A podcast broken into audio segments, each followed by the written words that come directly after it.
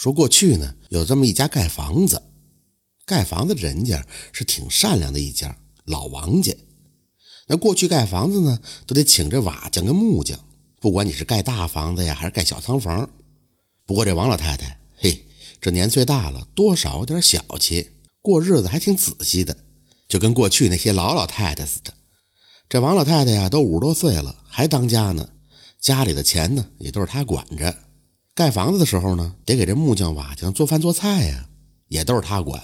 这老太太每天给这木匠跟瓦匠做的菜呀，就那几样，还不多，将不够吃。这木匠跟瓦匠啊，整天在外边给别人干活，吃惯了也喝惯了。一看这王老太太家这么有钱，还这么抠，就都不愿意了。这他俩就合计啊，说我们俩一天给你拼命干活，吃你家点饭还这么小气，得嘞。我们俩呀，非得调理调理你不行，你不抠吗？嘿，我让你穷，我看你以后还抠不抠？这俩人一商量啊，也没言声，就接着干。等那房子盖的差不多了，该去修大门洞的时候，这俩人啊就动起歪脑筋了。老王家那大院修的是特别的敞亮，门洞呢也修的特别气派。这瓦匠呢，砌着门洞子的时候就说呀：“ 咋着？我让你家小气。”盖这么大房子，吃你点饭还那么抠门嗯，这新房啊，我让你住进去消停了才怪呢。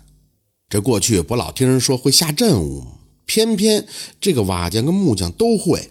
这个瓦匠就在门楼子底下放了一个手拿单刀的小泥人儿这小人儿拿着刀直冲着院里边。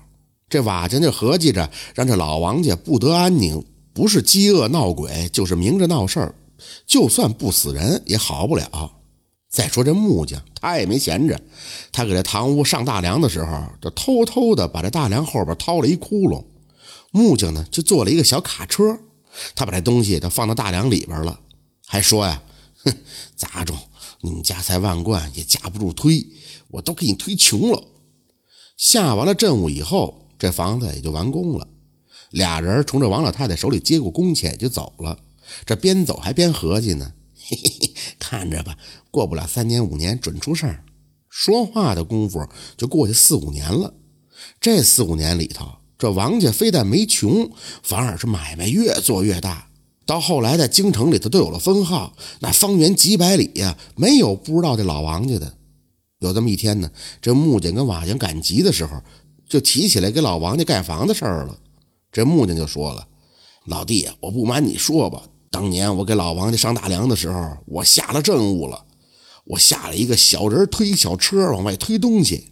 哎，你说也怪，现在比过去还更有钱了。要我说，这根本不灵。那木匠一听，一拍大腿：“哎呀，老哥呀，你给下阵务了，我也调理他们家了。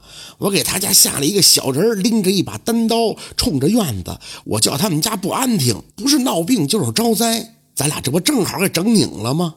嘿，你推个小车往出推，我这拿个刀看着你那东西，还能推得出去吗？这不全留在院子里了吗？你看这这闹的，还反而帮了人家了。你瞅咱俩这几年也没得好啊，钱也没挣着，身体也弄得病病歪歪的。木匠一听，哎，可不是咋的？行了，老弟，啥也别说了。